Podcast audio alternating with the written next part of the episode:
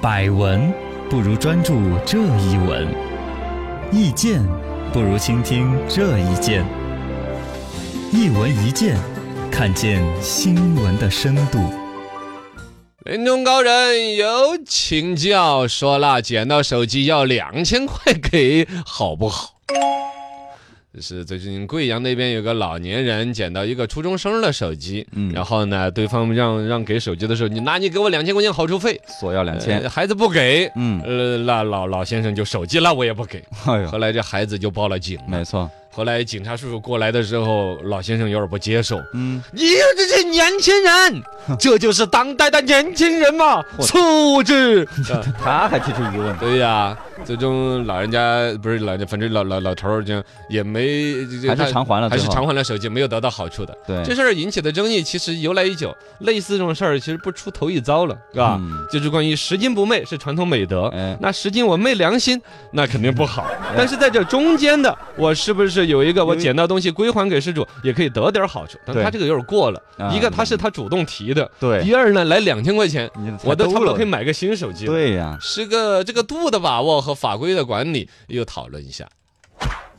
一问高人，归还失物到底能不能索要报酬呢？这个从法律上来是可以索要一些这个不叫报酬，嗯应该叫一些补偿的。啊，对，哦，但是传统来讲，肯定拾金不昧，这是优秀的传统，是吧？嗯捡到一分钱都要都要交交给给警警察察叔叔叔叔手手里里边边，警察拿着钱， 去买了包烟，我说警察叔叔不要脸，你们这是乱编的 啊！你们这是对警察叔叔、市警会我们都要办的，你们还唱这种儿歌？哦对不起你对不你们起才不要脸嗯我！们这不要是脸其实以前的一个段子的那种调侃。是 现在凭良心讲，你还看不到一分钱的了，啊，对，对捡，到都是古董对。哎，交给这值警察钱叔叔呢也蛮难处理嗯，但之前出过，还就是我们四川省很正面的一个新闻嗯，就是小孩儿听这个歌捡到钱交给警察说，他就捡了个一块钱嘛，什么五毛钱的，哦，不多点儿，交给嗯警察叔叔。按说警察叔叔其实蛮难处理，嗯对我给你登记这事儿都不止值五 毛，但是警察叔叔像模像样的登记。嗯，呃，录口供哪儿捡到的呀？啊这个钱是怎么怎么样？对对让对小孩儿很有仪式感的完成了一次拾金不昧啊，维持他那种善良的心，啊，这个其实是很好的，嗯，而且拾金不昧的传统美德共识都是很好。没错，呃，但是呢，这个老先生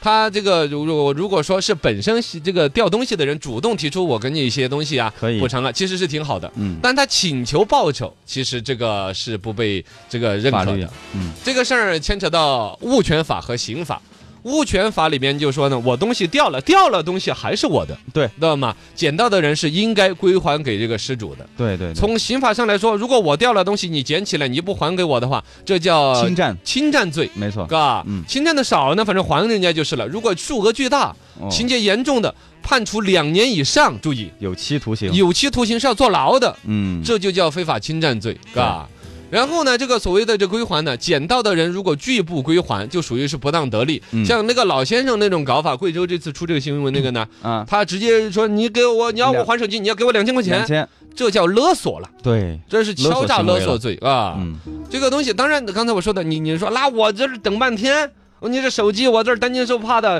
好几个人都说是他的了，我还鉴别，我一下午时间耗在这儿，啊，我骨质疏松，我还在这儿站了一下午。然后我坐车来的，车车费啊，对呀、嗯，哎，这个是予以支持的。嗯，在物权法里面的描述，就说失主的确应该给予这个捡到的人一定额度的补偿，嗯，注意是补偿就啊，保管而费不是报酬，而不是怎么怎么讲的，是补偿。补偿那就要算了，我站了一下午，时间工，啊，我的耗时费多少钱？没嘎错，然后呢，我的这个，比如说我本身有疾病，嗯或者说我反正总之是补偿，我还饿了一下午呢，我吃对顿饭呢。保管这个手机的时候所消耗的一些就可以，嗯对呀、对呀、我消耗的热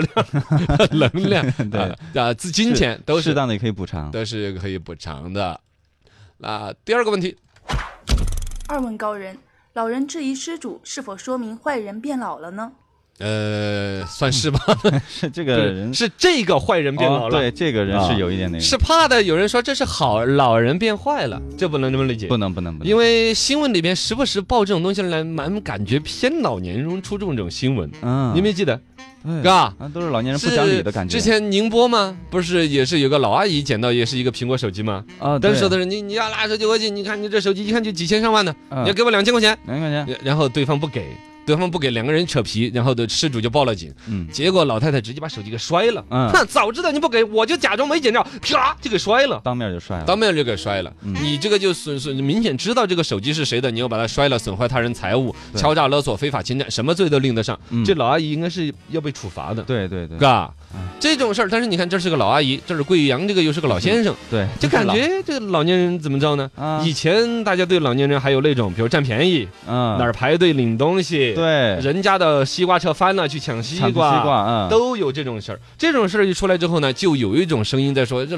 这老老年人变坏了，人怎么了嗯现在的老年人怎么了？怎么怎么着？我觉得这个事儿啊，是不是这样的来还是定有？老人拾金不昧的呀。啊，嗯岂止啊！那你我的父母不是老年人吗？ 对啊他变坏了吗？他坏到哪儿去了？没有，是不是啊？对很多老人这里边牵扯到老年人的一个心理，我觉得现在中国进入老龄化社会啊，嗯心理学里边我不知道有没有这个分支，就该有个老年心理学。老年人心理学，老年心理学里边有一个很典型的一点要大家要认识，就什是么老小孩儿的心理。哦对，人这一辈子就是活着，从不懂事儿慢慢到懂事儿，嗯到慢慢老到一定程度，你又有老小孩儿，对，又回到你就童真以那个就是之前我说的那个些蔡公花小宝贝儿那了个啊叫什么？嗯苏大强对，苏大强，嗯对，他就是这种心理的一种典型的一种例子。啊，他拆怀到金嘛，对他到了年岁，他其实怎么说呢？他其实有更脆弱的一面呢，嗯，更小气的一面呢。对，他的那种心理，不管是占便宜，其实他某种程度跟小孩儿的那种心理。类似当然也有呢，到老年人，尤其老阿姨到一定岁数之后，把面子看得更淡了。啊，不像你们年轻年轻人，其实也有那点占便宜的心对，但被面子思想盖住了。好面我怎么会是这样的人呢？对有面子思想，不见得尽是道德把你约束过来了，不去捡那个掉的西瓜，嗯更多的是面子。我怎么是占这种小便宜的人？对啊我分分钟几十万上下，我吃你的烂西瓜管。不会去这些，哦，是面子思想约束过来的。嗯但老阿姨呢，面子思想没了之后没了，这点小私心就迸发出来占。小便宜啊，会有这种嗯，然后就是那种老小孩儿，你比如说摔手机那一刻，他可能就是一个嗯小孩儿的任性。扯筋割捏了，比如说这个老先生这儿开口要两千块钱，我也不能够完全证明这个是不是就是一个坏人变老了嗯，他以前就是一个这种，那他占便宜啊，对捡人家东西怎么样的然后一又个人。不懂法法啊哦，，是不是以前就是这样的一个人嗯？但也有一种可能性，他本心不是这种人，可能这个手机我一心等着来，这个失主来，可能要好好夸奖我的小孩过来，可能没颜没色的啊 也啊啊，对，那个手机是我的，你给我嘛。就要走，对，感受上可能让老年人哎嗯不好，不好尊是，重那你就要个你你你你你就拿走了，你就人家拿走了，嗯哦，你就要给我你就你就知道现在人家说的是要给钱的，啊对，嘎，有这可能这事儿来回一争，那嗯要了价要到两千，为什么老先生最后走的说当代年轻人怎么样？嗯其实我估计这个东西儿不见得是老头儿，你比如来一个和颜悦色的一个好声好气的一个施主，好好的跟老头儿缝两句，主动就开口了说：“哎呀，您这儿等了一下午了，我给您给点儿钱吧。”嗯这事儿有可能老先生不不要不要不要，是吧？嗯老有这个先生的可能那嘛个对是有这种可能性的。嗯对，我们对于老年人的心理的了解，其实缺少一个足够的社会层面的一种一种告知和研究，啊，嗯反正呢，现在的主要争议点就是这个报酬金，一个是老先生要到了两千，而且是主动要的，这就是已经自己把自己搞到敲诈勒索的一个角度了。嗯明明是一个拾金不昧捡到东西，其实他可以捡到手机回去拿给自己儿子用啊。那也可以，是不然后这是也嘛？哎还嗯不能解锁密码的泰盛南路也可以给你处理 啊！啊我都不行不能我那就样只能把大爷教到这儿了，嘎。侵占财但物啊，对对，反正就是说他等在那儿等失主嗯，其实一开始就证明这老先生应该也坏不到哪儿去。是啊为什么会最？那终要到要要给钱，要到要要两千那么多？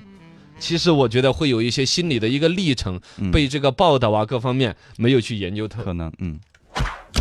三问高人，捡到失物到底应该如何正确处理呢？正确处理还，呗，还呗，嘎啊啊，归还失主是最简单的了，但是一般人哪有那时间等啊？对啊，我鉴别失主也很难鉴别啊，我还等着你手机呃输密码怎么着是吧？嗯一会儿过来跟人说是他的。一般来说呢，可能交给有关部门是比较妥当的。啊对是吧嗯比如说你在公交车、地铁上捡到的，肯定就交给驾驶员儿啦。啊嗯呃，对地铁办办公室啊，那些啊，对他反正他来问工作人员，你哎，刚才有没有人捡到个手机？人家说有，交到办公室了。嗯出租车的不是交到出管办了。啊对啊对就是都会这有样子种嘎嗯。然后呢，商场里边的话，肯定商场都有失物招领处，嗯啊，有一些商商业场所都有。然后呢，还有一种实在就找不到这些管理的人了，可能就报警了报。警交给哦给警察察叔叔是啊，嗯这个事儿啊，有一个讨厌的是啊，因为老出现这种捡到东西之后扯皮的事儿啊，啊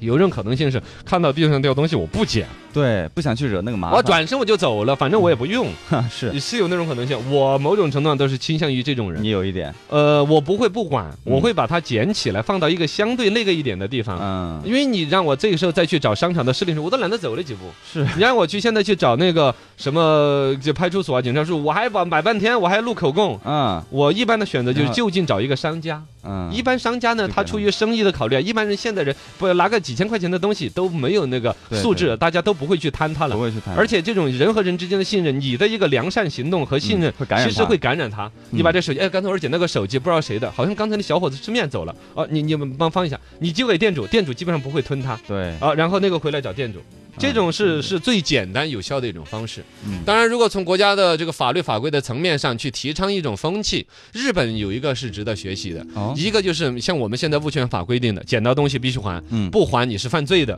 这个嗯把它要要立立要要定个性。对第二来说呢，是鼓励呃捡到的东西的人呢得到一些适当的报酬，甚至可以主动请求报酬的权利嗯。哎，这挺好。哦，只是把比例就规定出来了。比如说这玩意儿不太值价的，个三五千块钱的东西，你按照百分之五的金额比例嗯哦给人家奖励个几百块钱。挺好。如果说金额特别高，你就动一千万，你按照百分之五拉也哦太狠了。呃呃，三万呃金额大一点呢，就可以比例低一嗯点，比如百分之三呢，甚至百分之一啊。是，呃按按照这个法律规定呢，你所要报酬的那个比例，大大家就不会扯皮了嘛，就嗯对不会有这观察。我们中国的民法典最开始几版草案也有这次说过，索要说报酬嗯索要个百分之十啊，百分之五啊，但后来最终还是没有弄上去，总觉得把我们的美德给庸俗化拾了。金不昧的美德。呃，就搞得很难，但我不赞成这个观点。嗯，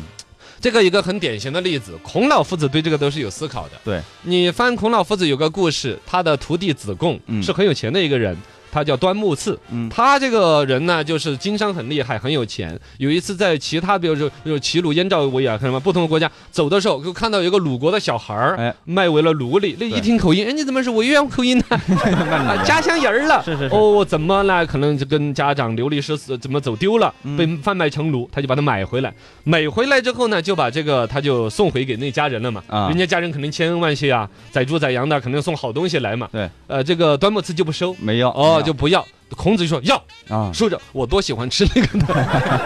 不光是多喜欢吃那个，嗯最关键是你要大大方方的收人家这个报恩来的东西。对，这样子可以让其他的一些人在外边看到有我鲁国人，嗯就是落难的时候把他弄回来，大大方方的索要报酬，对这样子鼓励这种风气。对因为你是钱特别多，所以你说，哎，花个三五块钱买买回来一个奴隶没什么，但别人花不起这个钱，嗯我垫的钱怎么办？我的钱的利息怎么办？要让其他做好事儿的人有一个保底的响头，对这是个对让这最多的人做好事的一个，方法哎，反而是鼓励了。对。